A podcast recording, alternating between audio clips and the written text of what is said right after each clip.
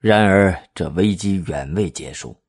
在天宝之初，唐玄宗一度重用与太子颇有关系的名将皇甫为明、王忠嗣来解决国家的军事问题，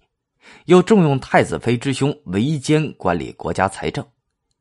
然而，随着他们功业日盛，玄宗却感到这是一种来自太子方面的极大威胁。李林甫乘机兴起大狱，天宝六载（七四七年），韦坚和皇甫为明被赐死，甚至太子也被迫与韦妃离婚。稍后，兼领河西、陇右、朔方、河东四镇节度使的王忠嗣也被李林甫诬告为谋反。虽然太子最终没被牵连。但他与玄宗的关系从此蒙上巨大的阴影，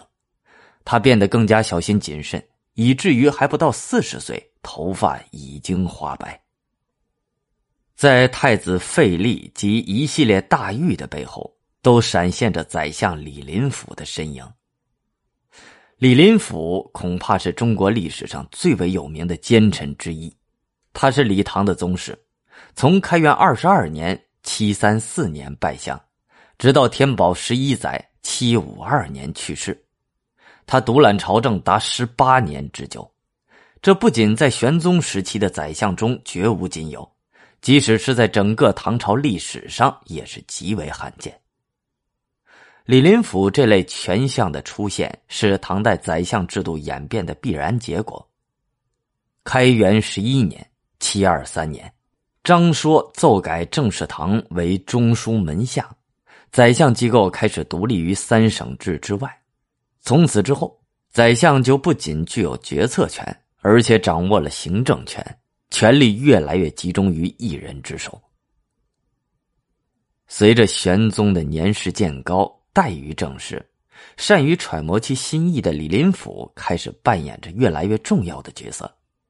李林甫文化程度不高，据说他也就只能识字判事而已。但不可否认，他却具有非常出色的行政才能，不仅帮助唐玄宗完成了政治、军事制度的一系列调整，又采取了许多措施抑制土地兼并，维护国家的安定与经济的发展。为了维护自己的权位，李林甫对威胁到他的人非常无情，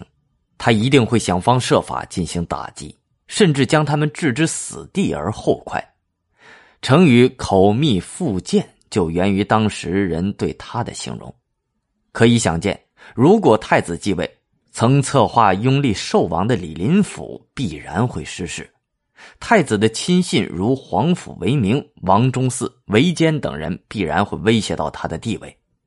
而在这种情况下，李林甫不惜多次兴起冤狱，其最终目的是要动摇东宫。